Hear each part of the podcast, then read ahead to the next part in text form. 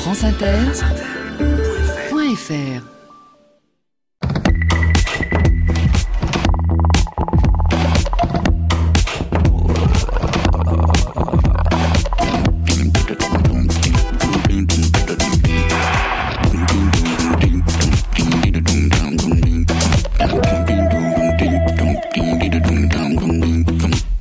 Bonjour à tous.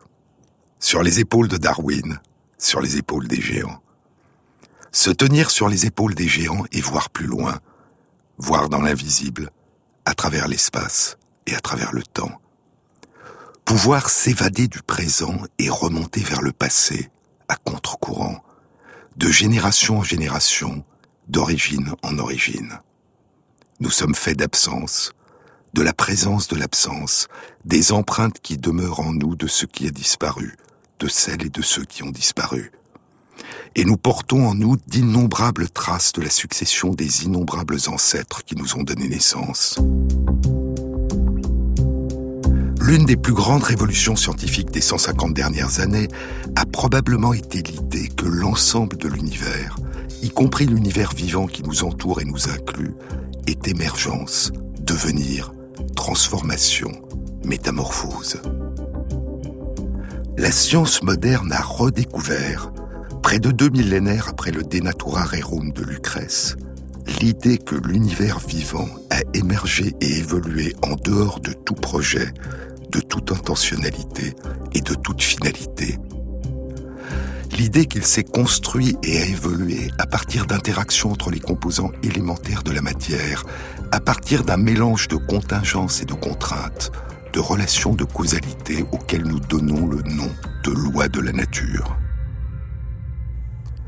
Si le vivant est nature, et la nature natura littéralement ce qui est en train de naître, cela fait entre 3 milliards et demi et 4 milliards d'années que le vivant est en train de naître et de se métamorphoser, en faisant émerger, selon les mots de Darwin, à partir d'un début si simple, l'infinité des formes les plus belles et les plus merveilleuses, l'extraordinaire et foisonnante diversité du vivant.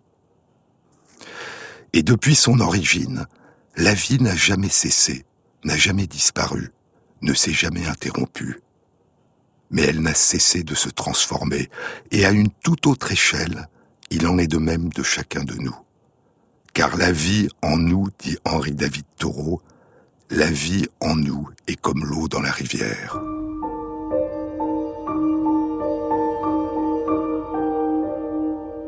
De la conception à la naissance, de l'enfance à l'adolescence et de l'âge adulte à la vieillesse, se construit, se déconstruit et se reconstruit notre univers singulier et éphémère. Nous naissons en permanence, nous renaissons en permanence, nous nous réinventons continuellement.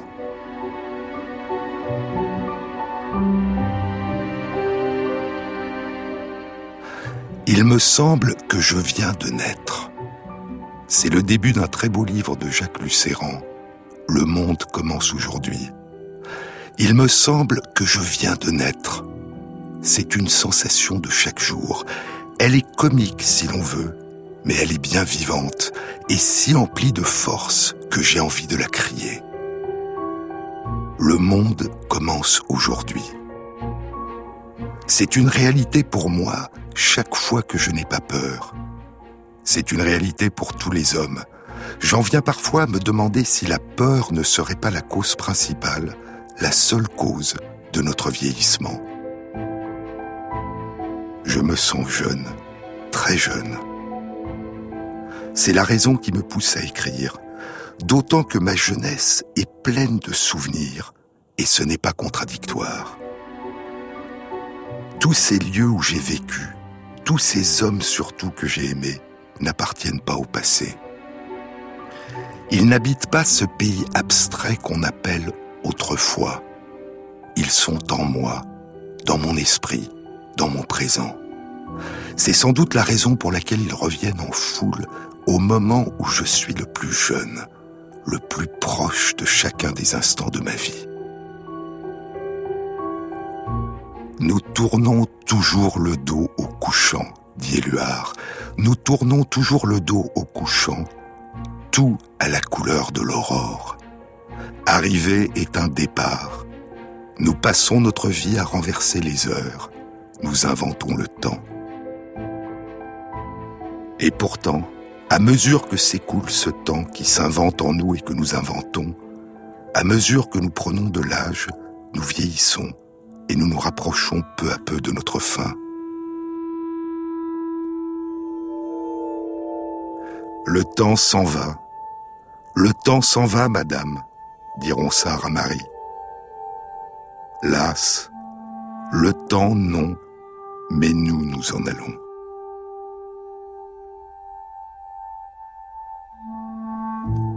Ainsi, toujours poussé vers de nouveaux rivages, chante Lamartine.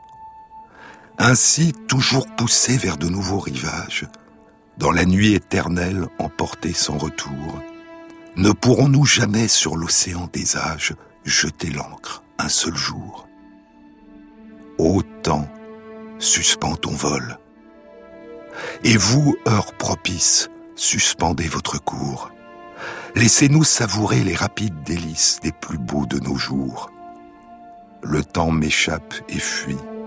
Je dis à cette nuit, sois plus lente, et l'aurore va dissiper la nuit. Aimons donc, aimons donc, de l'heure fugitive, hâtons-nous, jouissons. L'homme n'a point de port, le temps n'a point de rive. Il coule et nous passons. Éternité, néant, passé, sombres abîmes, que faites-vous des jours que vous engloutissez? Ô lac, rocher muet, grotte, forêt obscure, vous que le temps épargne ou qu'il peut rajeunir, gardez de cette nuit, gardez belle nature, au moins le souvenir. Qu'il soit dans ton repos, qu'il soit dans tes orages, beau lac, et dans l'aspect de tes riants coteaux, et dans ces noirs sapins, et dans ces rocs sauvages qui pendent sur tes eaux, qu'il soit dans le zéphyr qui frémit et qui passe, dans les bruits de tes bords par tes bords répétés, que le vent qui gémit, le roseau qui soupire, que les parfums légers de ton air embaumé, que tout ce qu'on entend, l'on voit ou l'on respire, tout disent, ils ont aimé. Ils ont aimé, ils ont été aimés. Et avec le temps, cet amour s'imprime en nous, devient une partie de nous. Il y a un temps pour tout ici-bas, dit Coëlette, l'Ecclésiaste.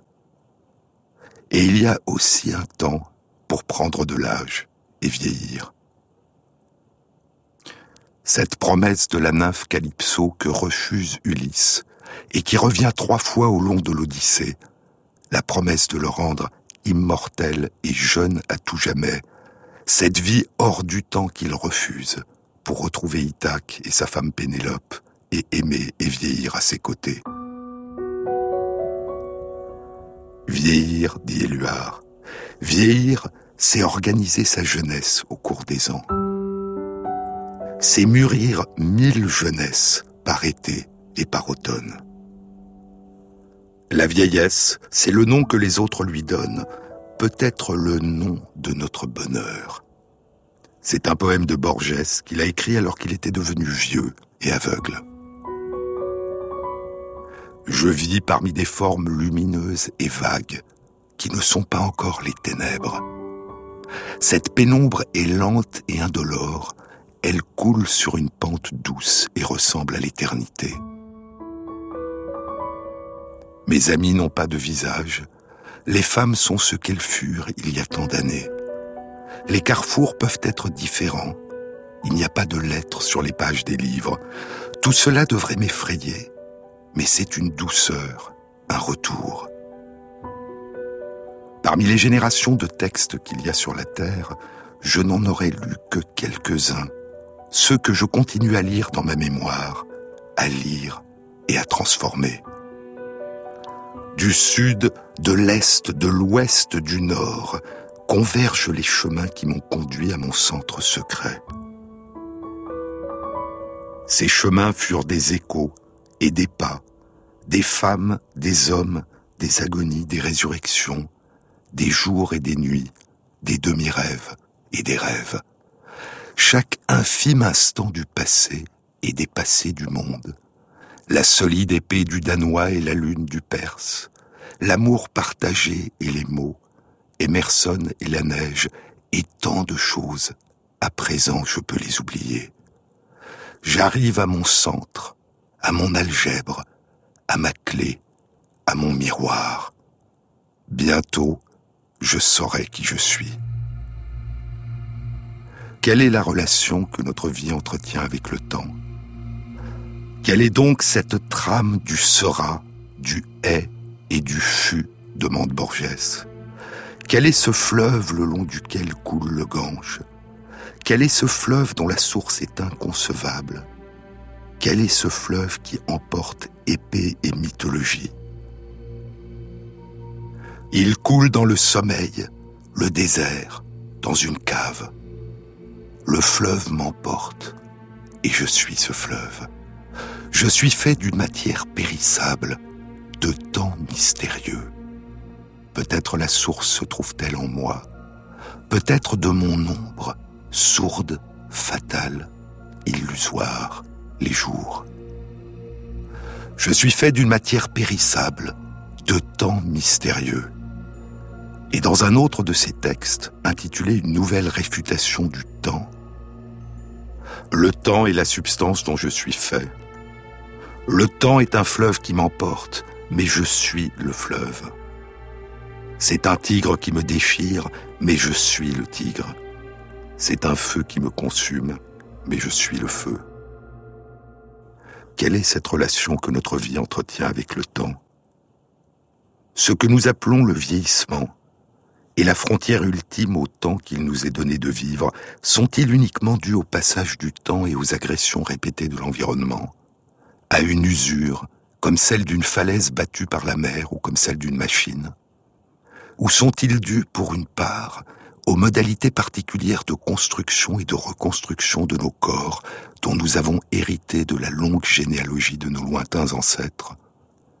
Et si c'est le cas, serait-il possible de modifier le rythme de notre vieillissement au fur et à mesure que se déroule notre voyage sans retour à travers le temps Serait-il possible de prolonger la durée de notre jeunesse et de notre existence Ou de remonter le cours du temps à contre-courant pour retrouver notre jeunesse?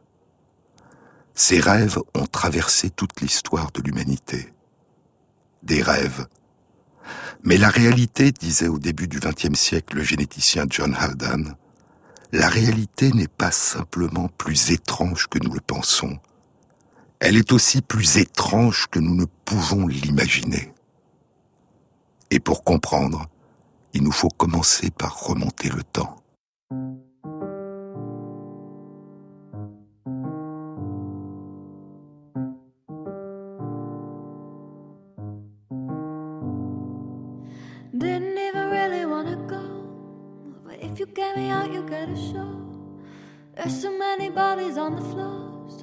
baby, we should go and have some more. Are you down, did it down, did it down, did it down, down, down? Down, did it down, did it down, did it down, down, down. Everywhere I look at people's hands, thrown up in the air to help them dance. Come on, baby, catch me if you can. I know you don't have any other plans. Are you down, did it down, did it down,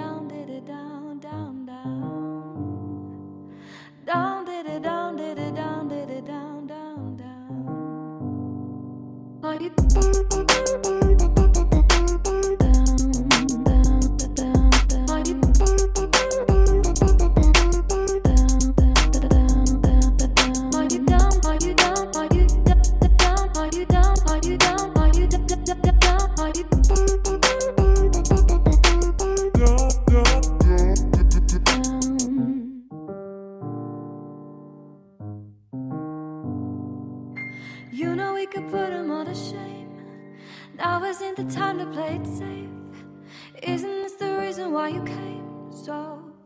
Won't you let it go to waste?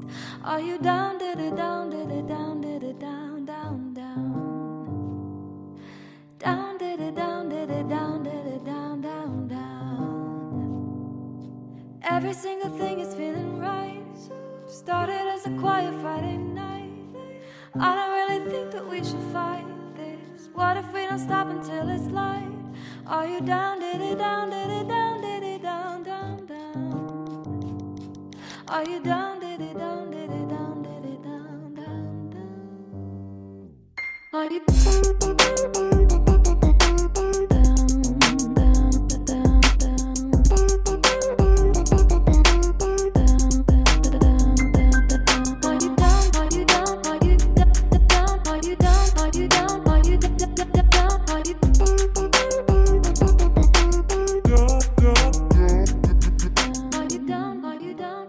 Sur les épaules de Darwin, Jean-Claude Amezen sur France Inter. Aucune loi ne semble déterminer la durée d'existence d'une espèce donnée, écrivait Darwin dans le chapitre de l'origine des espèces consacré aux extinctions. Mais qu'en est-il de la durée d'existence des individus qui composent chacune de ces espèces? Nous savons que leur temps est compté. Nous savons que, même s'ils échappent aux duretés et aux désastres de leurs environnements, leur durée d'existence est bornée par une frontière. Et cette frontière de la durée de vie maximale, de la longévité maximale, si semblable chez tous les individus d'une même espèce, est d'une extraordinaire diversité d'une espèce à l'autre. La longévité maximale du petit ver transparent Cenorhabditis elegans est d'un peu plus de deux semaines. Elle est d'un peu plus d'un mois chez la petite mouche du vinaigre. Elle est de trois à huit mois chez un petit poisson du Mozambique et du Zimbabwe, le poisson kili turquoise. De trois à cinq ans chez les poissons zèbres. De deux à trois ans chez les souris. De trente ans chez le rataupe nu. Et de plus de quarante ans chez une chauve-souris, le murin de Brandt. Elle est d'un demi-siècle pour les chameaux, de plus d'un siècle pour les perroquets, les carpes et les tortues des Galapagos. Elle est de 200 ans chez les baleines boréales, Balaena mysticetus. Et une étude publiée en août 2016 dans Science rapportait que le requin du Groenland, Somniosus microcéphalus, aurait une longévité maximale estimée à plus de 270 ans et atteignant peut-être 400 à 500 ans. C'est à ce jour l'animal vertébré dont la durée de vie maximale connue est la plus longue. Mais le record actuel de longévité est détenu par un animal non vertébré, la cyprine, ou caog nordique, ou praire d'Islande, Arctica islandica, un mollusque bivalve qui vit dans l'Atlantique Nord. Une étude publiée en 2012 indiquait pour l'un de ces mollusques une durée de vie d'un peu plus de 500 ans. Il a été nommé Ming le mollusque parce qu'il est né durant le règne de la dynastie Ming en Chine. Dans les espèces végétales, la longévité maximale est aussi d'une extraordinaire diversité. Elle est d'un an pour le blé, de plusieurs siècles à plus d'un millénaire pour les chênes, de plus de trois millénaires pour les séquoias. Dans l'espèce humaine, dans notre espèce, la longévité maximale à ce jour semble être de 122 ans. Qu'est-ce qui détermine ces frontières? Comment se sont-elles établies au cours de l'évolution du vivant? Sont-elles infranchissables?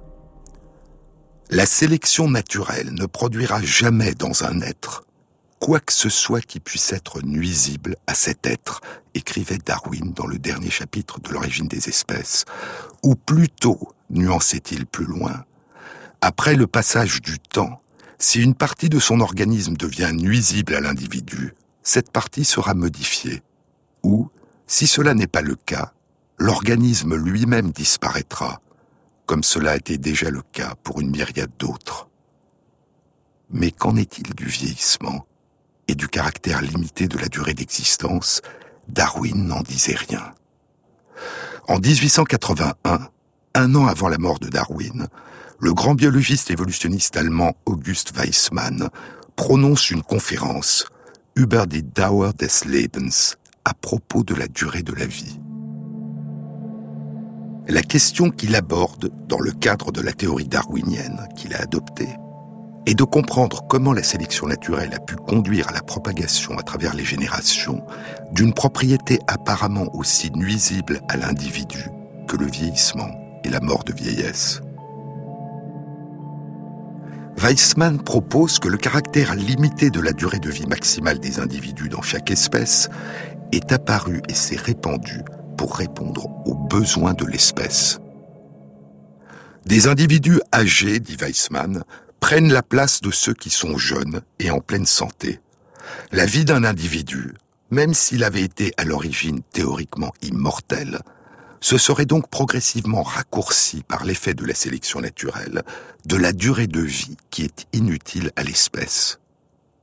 Mais cette étrange vision était contradictoire avec la théorie darwinienne dans laquelle Weissmann voulait l'intégrer. Pour Darwin, la sélection naturelle opérait au niveau de chaque individu et non pas au niveau collectif d'une espèce. Et Weissmann ne faisait que reprendre en la formulant en des termes nouveaux une idée ancienne qui avait été proposée en dehors du cadre de la théorie de l'évolution du vivant.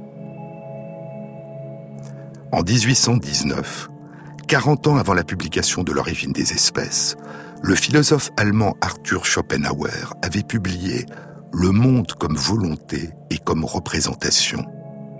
Comme la plupart de ses contemporains, il croyait à la permanence des espèces.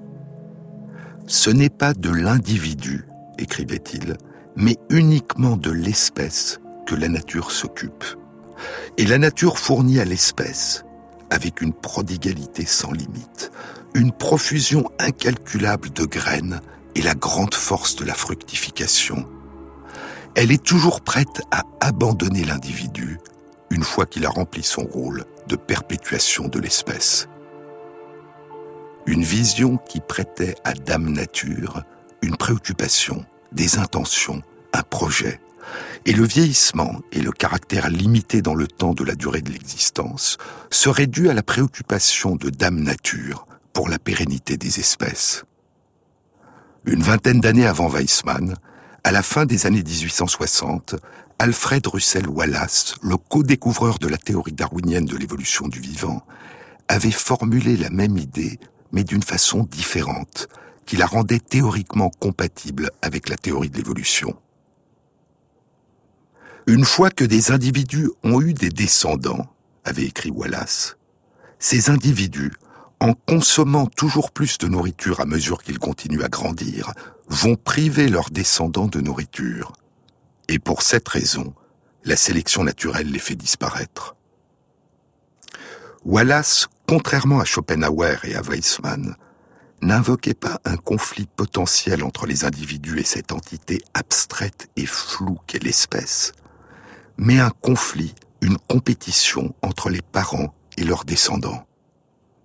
Une compétition tellement intense, pensait-il, qu'elle aurait représenté dans toutes les espèces un inconvénient majeur pour tous les descendants.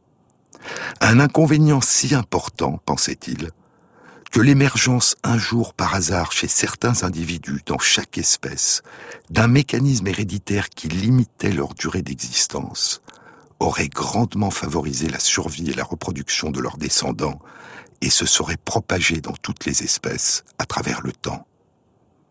Mais le caractère extrême de cette idée, les parents, en poursuivant leur existence, priveraient dans toutes les branches du monde vivant leurs descendants de nourriture, la rendait étrange. Et ce d'autant plus qu'elle n'apportait aucune explication à l'extraordinaire diversité des durées maximales d'existence des individus dans les différentes espèces.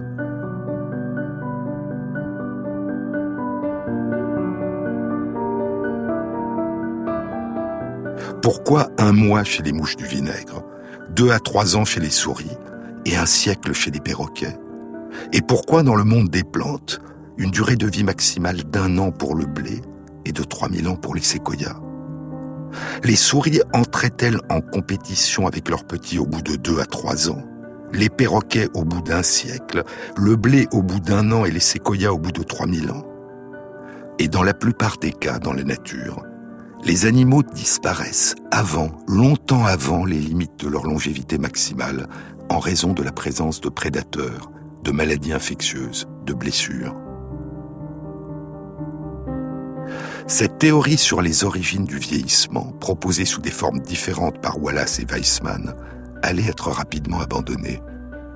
Et il faudra attendre le milieu du XXe siècle, près de 100 ans après la publication de l'origine des espèces, pour que soit pour la première fois proposée une théorie de l'origine du vieillissement qui puisse être réconciliée avec la théorie darwinienne de l'évolution du vivant. C'est l'année 1951. Le biologiste anglais Peter Midawar développe ses recherches sur le fonctionnement du système immunitaire, l'organe qui nous défend contre les microbes.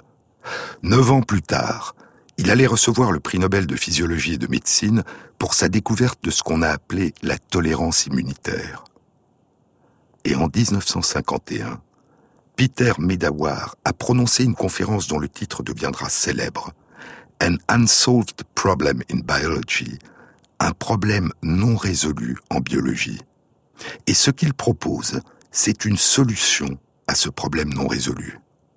Un problème que les évolutionnistes qui poursuivent l'œuvre de Darwin n'avaient depuis près d'un siècle toujours pas réussi à résoudre. La question de l'origine de l'évolution et de la propagation dans toutes les branches du monde des animaux et des plantes, du vieillissement, d'une longévité maximale des individus semblable à l'intérieur de chaque espèce, et de l'extraordinaire diversité de cette longévité maximale des individus dans les différentes espèces. Mais Dawar débute son raisonnement par une expérience en pensée. Et il adopte la même hypothèse de départ que Weizmann. Imaginons, dit-il, qu'il ait pu exister une espèce vivante dont les premiers ancêtres étaient dotés d'une potentielle immortalité, d'une potentielle éternelle jeunesse et d'une potentielle éternelle fécondité tant qu'aucun des astres ne venait à les détruire. À mesure que le temps passait, à mesure que ces premiers ancêtres prenaient de l'âge et qu'ils donnaient naissance à un nombre de plus en plus important de descendants, la proportion de ces premiers ancêtres dans la population devenait de plus en plus faible par rapport au nombre de leurs descendants.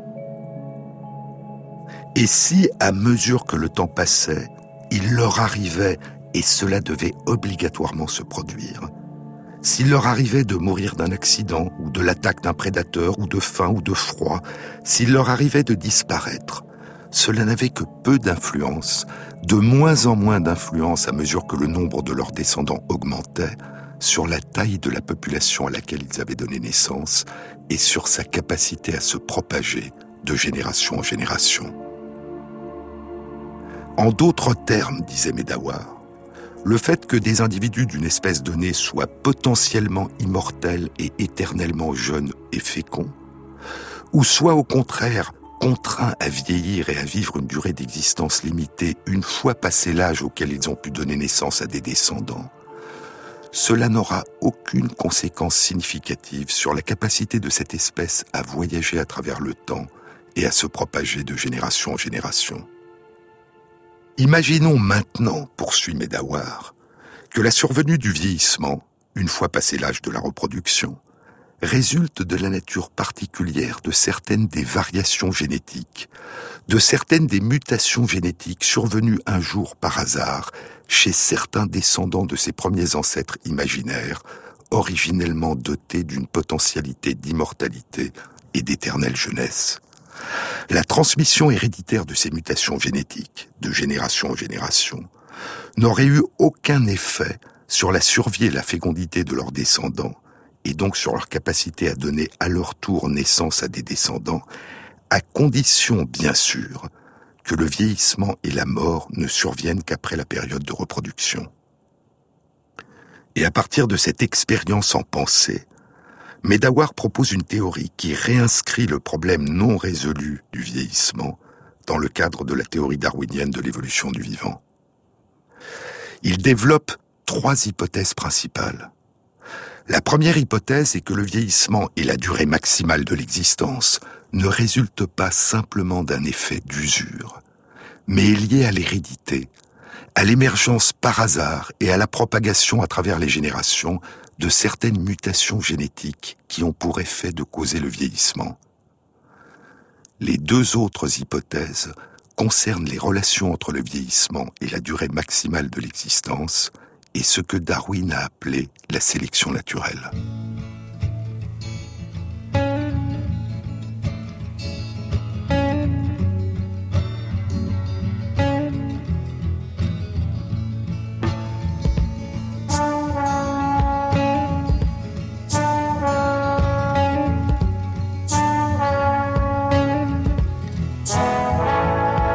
Was it a huntsman or a player that made you pay the cost?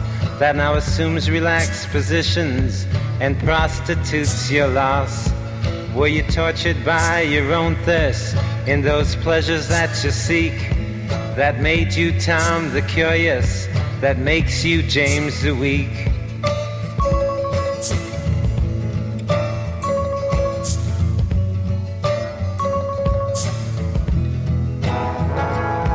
And you claim you got something going. Something you call unique. But I seen your self-pity showing as the tears roll down your cheeks.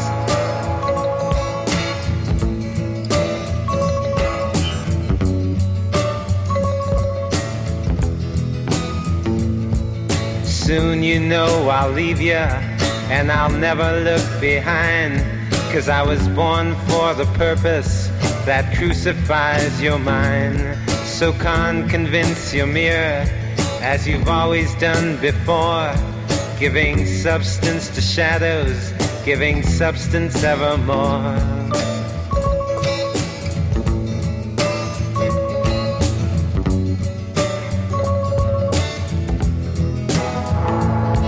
And you assume you got something to offer. Secret shiny in you. But how much of you is repetition that you didn't whisper to him too?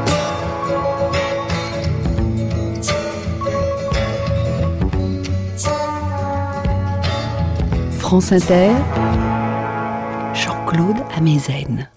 La sélection naturelle est le nom que Darwin a donné à des contraintes qui s'exercent au cours de l'évolution du vivant. Ce n'est pas Dame Nature, ni aucune autre entité dotée d'une capacité de jugement qui est à l'œuvre dans cette sélection, dans ce tri. Et ce ne sont pas des qualités particulières des individus qui sont choisis. Ce que Darwin a appelé la sélection naturelle, c'est la résultante de forces aveugles qui exercent une influence sur la survie des individus et sur leur capacité à se reproduire.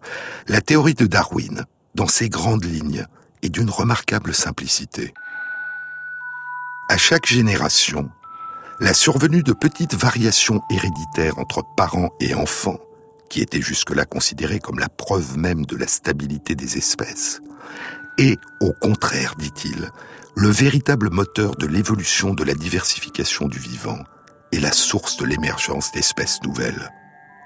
Parce qu'il y a le plus souvent plus de descendants que de ressources disponibles, seule une partie des descendants pourra survivre et se reproduire, ceux qui seront, par hasard, les plus adaptés à l'environnement changeant, qui est, par hasard, le leur à leur naissance.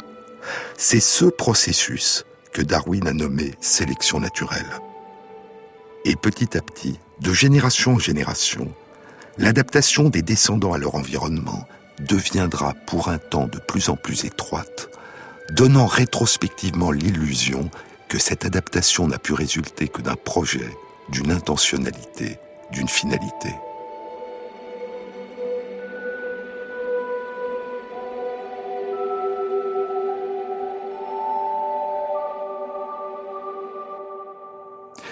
Mais revenons à Peter Midawar. Les deux autres hypothèses qu'il propose concernent les relations entre le vieillissement et la durée maximale de l'existence et ce que Darwin a appelé la sélection naturelle. L'une de ces hypothèses est que si des mutations génétiques dont la présence favorise le vieillissement et une durée maximale de l'existence sont apparues un jour par hasard et ont fini par être propagées de génération en génération dans toutes les espèces vivantes, ce n'est pas, comme le pensaient Wallace et Weissman, parce que ces mutations ont fait l'objet d'une sélection naturelle, parce qu'elles ont favorisé la survie et la reproduction des descendants qui en avaient hérité. Au contraire, dit Medawar, si ces mutations génétiques ont pu peu à peu être propagées, c'est en raison même du fait qu'elles ne procuraient aux descendants qui en héritaient ni avantages ni désavantages en termes de reproduction. Bien qu'elles leur soient nuisibles, en limitant leur durée d'existence, elles n'ont en rien limité la capacité des descendants qui en avaient hérité à donner eux-mêmes naissance à des descendants. Et parce que leurs effets étaient neutres sur la reproduction, leur caractère nuisible pour les individus qui en héritaient n'a donc jamais fait l'objet d'une contre-sélection. Cet inconvénient pour les individus était, dit Medawar, invisible à la sélection naturelle. Et ces séquences génétiques se sont peu à peu accumulées, non pas parce qu'elles étaient d'une quelconque utilité aux individus qui en héritaient, mais au contraire, parce que rien n'a empêché leur accumulation et leur transmission à mesure qu'elles émergeaient au hasard des variations génétiques. On peut réconcilier l'existence du vieillissement et d'une durée de vie maximale des individus dans chaque espèce avec la théorie darwinienne de l'évolution du vivant, dit Medawar, à condition de ne pas vouloir en faire un produit de la sélection naturelle, mais d'en faire au contraire le résultat inévitable d'une dérive génétique dont les effets ont été invisibles à la sélection naturelle.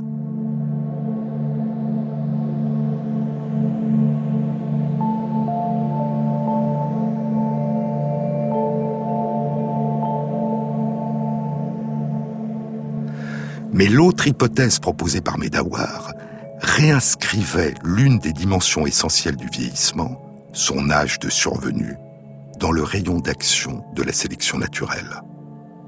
Il est évident, poursuivait Medawar, que les mutations génétiques qui ont par hasard eu pour effet un déclenchement du vieillissement et de la mort avant l'âge de la reproduction n'ont pas pu être propagées. Et seules des mutations génétiques dont l'effet était de déclencher le vieillissement après le début de l'âge de la reproduction ont pu se propager à travers les générations.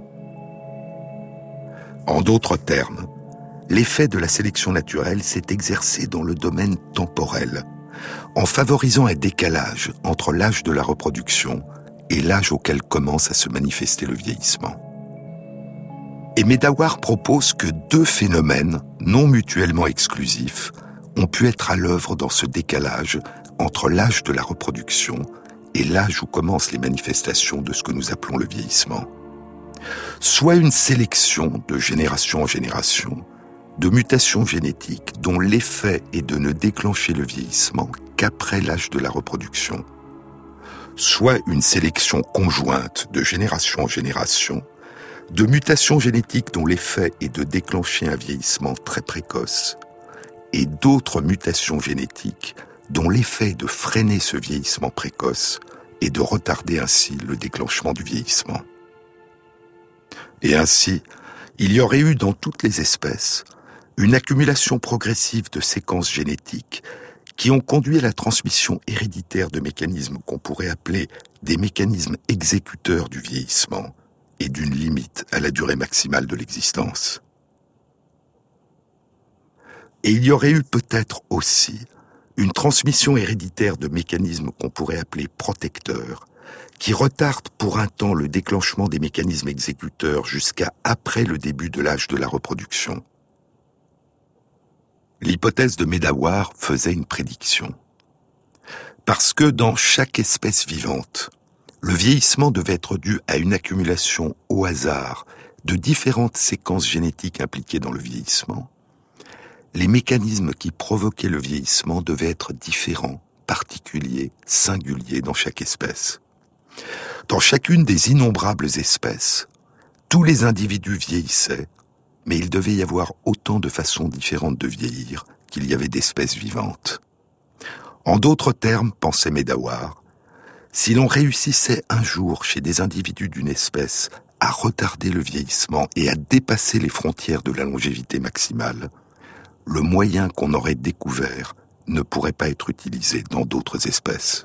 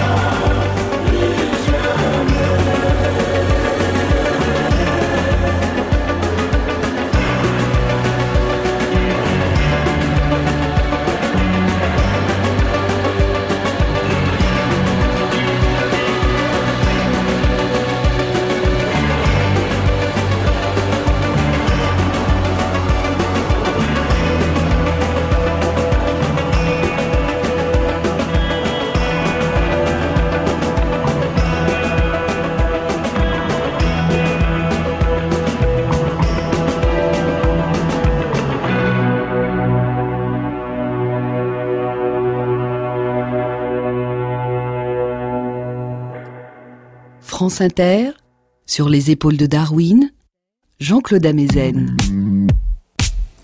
Peter Medawar n'avait fait que mentionner, par manque de temps, disait-il, une dernière hypothèse. Une hypothèse qui sera au centre de la théorie que développera six ans plus tard l'évolutionniste américain George Williams. En 1957, George Williams publie une théorie qui approfondit et complète de façon très originale la théorie que Medawar avait proposée. Williams est un héritier de ce qu'on a appelé la synthèse moderne, la théorie synthétique de l'évolution, qui a concilié au milieu du XXe siècle la théorie darwinienne de l'évolution et la théorie mendélienne de l'hérédité, la génétique. Et pour la synthèse moderne, la sélection naturelle et l'adaptation sont les moteurs essentiels de l'évolution du vivant. Et beaucoup plus que ne l'a fait Medawar, Williams inscrit le vieillissement au cœur des mécanismes adaptatifs produits par la sélection naturelle.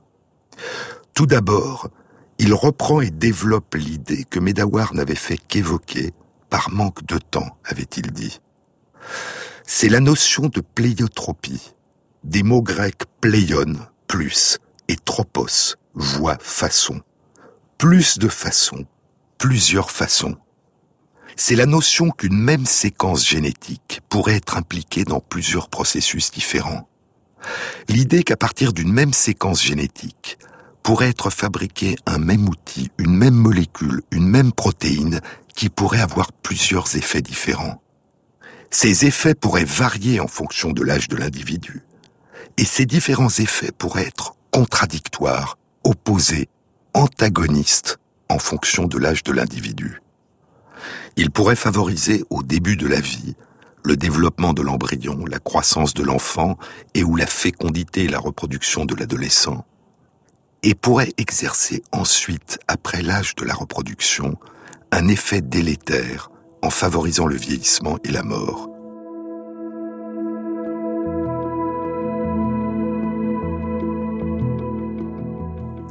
Williams proposera, à titre d'exemple purement théorique, un gène qui serait lié au métabolisme du calcium.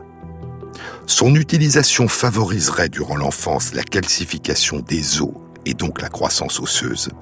Puis, après la puberté, il favoriserait la calcification des artères et les maladies cardiovasculaires. La présence de ces séquences génétiques favoriserait tout d'abord des processus de construction du corps ou la fécondité, et plus tard, des processus qui précipitent la déconstruction du corps. Les mécanismes exécuteurs du vieillissement seraient, au début de l'existence, des mécanismes bâtisseurs. Il ne s'agit pas ici, comme pour Medawar, de séquences génétiques dont les effets seraient invisibles en tant que tels à la sélection naturelle, et vis-à-vis desquels le seul effet de la sélection naturelle serait de régler le moment où leurs effets commenceraient à se manifester. Il s'agit de séquences génétiques dont la propagation serait, au contraire, favorisée dans chaque espèce par la sélection naturelle, parce que la présence de ces séquences génétiques favoriserait le développement, la survie et la reproduction des descendants de génération en génération. Parce que c'est cela même qui nous permet de nous développer, de grandir et d'avoir des descendants, qui nous précipiterait dans le vieillissement et la mort, parce que ce qui nous fait vieillir et disparaître serait ce qui, en d'autres avant nous, nous a permis de naître. Puis, Williams aborde une autre question qui avait été au cœur de la pensée de Darwin, celle des effets que les changements de l'environnement ont pu exercer au cours des âges. L'environnement joue un rôle essentiel dans l'évolution du vivant. Dans une espèce dont les individus vivent dans un environnement hospitalier, où la nourriture est abondante, le climat favorable et les prédateurs rares, un début du vieillissement tardif par rapport au début de l'âge de la reproduction aboutira à un plus grand nombre de descendants. Et dans ces conditions d'environnement hospitalier, propose Williams, toute mutation génétique dont la présence aurait par hasard pour effet de retarder le déclenchement du vieillissement, l'interruption de la fécondité et de rallonger la durée maximale de l'existence, favoriserait une augmentation du nombre de descendants et aurait de ce fait une tendance à être propagée. En revanche, dans une espèce dont les individus vivent dans un environnement inhospitalier et dangereux, la plupart d'entre eux mourant avant de vieillir, la précocité du début du vieillissement par rapport au début de l'âge de reproduction aurait peu ou pas d'effet sur le nombre de leurs descendants. Les mutations qui auraient par hasard pour effet de retarder le déclenchement du vieillissement n'auraient aucun effet sur le nombre de descendants, et leur propagation ne serait donc pas favorisée. En d'autres termes, de telles mutations demeureraient invisibles à la sélection naturelle. Et si l'on retirait ces individus de leur environnement naturel inhospitalier, et qu'on les introduisait dans un environnement favorable, protégé, le déclenchement précoce de leur vieillissement et la brièveté de leur durée maximale de vie se révéleraient alors chez eux et chez leurs descendants comme une conséquence inscrite en eux, mais jusque-là inapparente, des modalités particulières de construction et de fonctionnement de leur corps qui se sont progressivement propagées en raison du caractère défavorable de leur environnement. Effet antagoniste en fonction de l'âge des protéines fabriquées à partir des séquences génétiques impliquées dans le vieillissement, responsables au début de la vie de processus bâtisseurs, puis après le début de l'âge de la reproduction de processus exécuteurs, influence au long des générations de la nature favorable ou défavorable de l'environnement, la théorie proposée par Williams suggérait que l'évolution des processus de vieillissement avait résulté dans les différentes espèces d'équilibres et de compromis complexes et divers entre différentes contraintes internes et externes.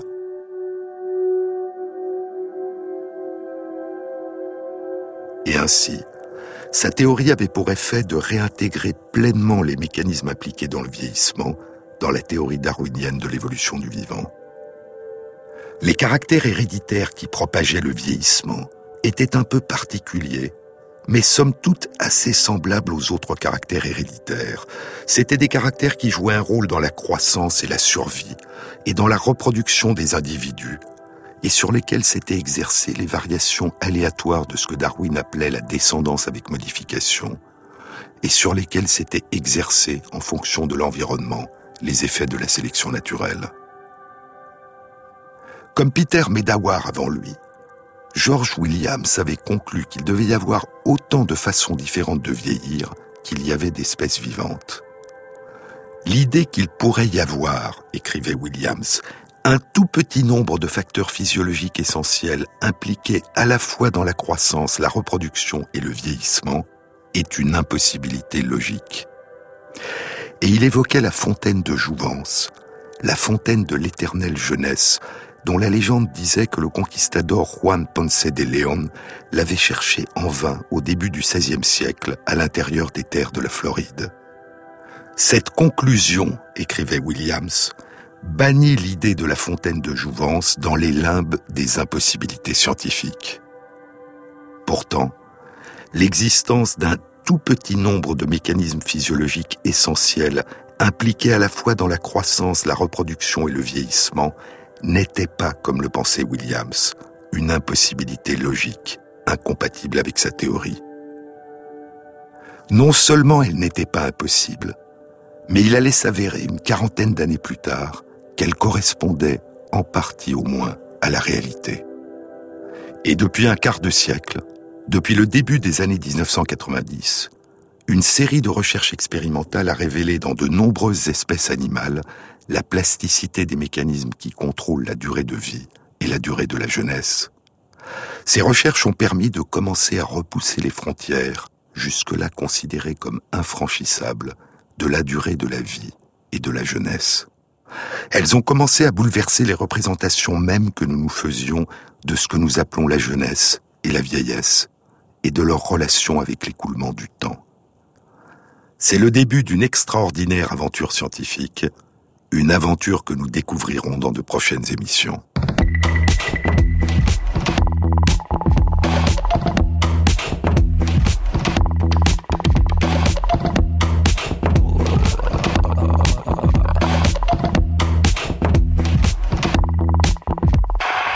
Cette émission a été réalisée par Christophe Imbert avec à la prise de son Pauline Laverdure, au mixage Rémi Quincet et Jean-Baptiste Audibert pour le choix des chansons.